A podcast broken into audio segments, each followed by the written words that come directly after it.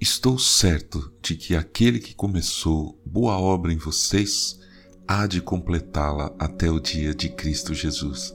Filipenses capítulo 1, versículo 6. Bom dia, bem-vindo, bem-vinda ao podcast Célula Metanoia Devocional. Vamos começar o dia alinhando a nossa mente com a mente de Cristo.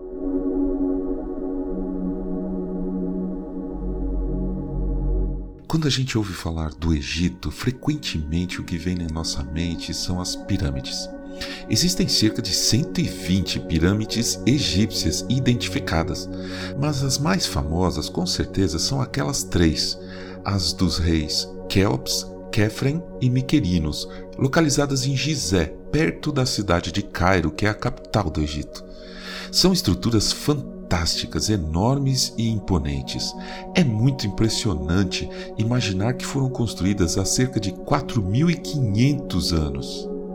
A coisa fica mais bizarra ainda quando descobrimos que elas foram feitas com o propósito de ser um túmulo para aqueles reis. Pode isso? Eu já acho alguns túmulos dos cemitérios atuais um pouco de desperdício de espaço. Imagina então uma pirâmide daquele tamanho para uma pessoa só. Agora, Olha só mais essa. Na pirâmide de Kelps, a maior e mais antiga das três pirâmides, foi encontrado um barco intacto para ser usado pelo rei, segundo a cultura deles, depois que ele morresse.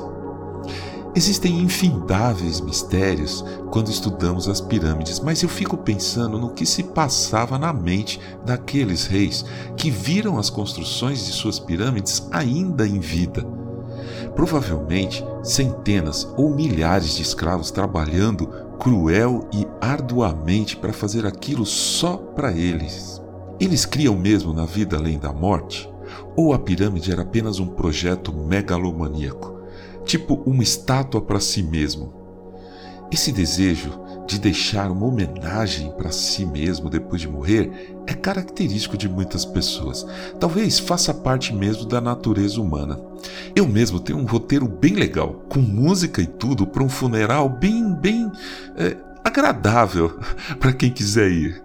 Eu gostaria até que as pessoas que fossem no dia levassem para casa alguma lembrança, como uma caneca comemorativa ou até um tubinho com um pouco das minhas cinzas. Não seria legal?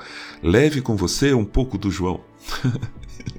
Eu sempre considerei minha morte naturalmente. Nunca tive grandes dilemas quanto a isso, mas depois que conheci Jesus, que o busquei e me tornei seu discípulo, as coisas ficaram melhores ainda.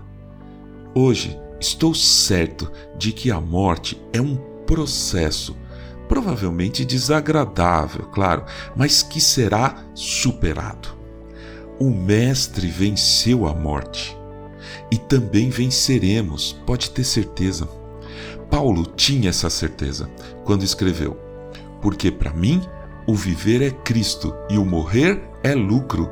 Filipenses capítulo 1, versículo 21. O reino de Deus é de ponta cabeça mesmo, não é? A palavra de Deus é loucura para o mundo. Como alguém pode dizer que morrer é um lucro? Paulo continua explicando aos fiéis da igreja de Filipo. Entretanto, se eu continuar vivendo, poderei ainda fazer algum trabalho frutífero. Assim, não sei o que devo escolher.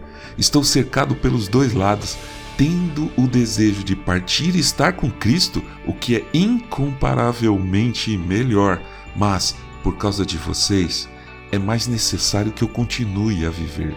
E convencido disso, estou certo de que ficarei e permanecerei com todos vocês para que progridam e tenham alegria na fé. Filipenses capítulo 1, versículos de 22 a 25. Meu irmão, minha irmã, se estamos em Cristo, não tem como acabar mal. Enquanto isso, estamos bem vivos.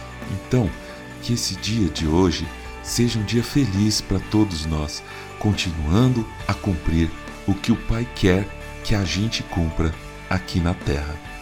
Amém.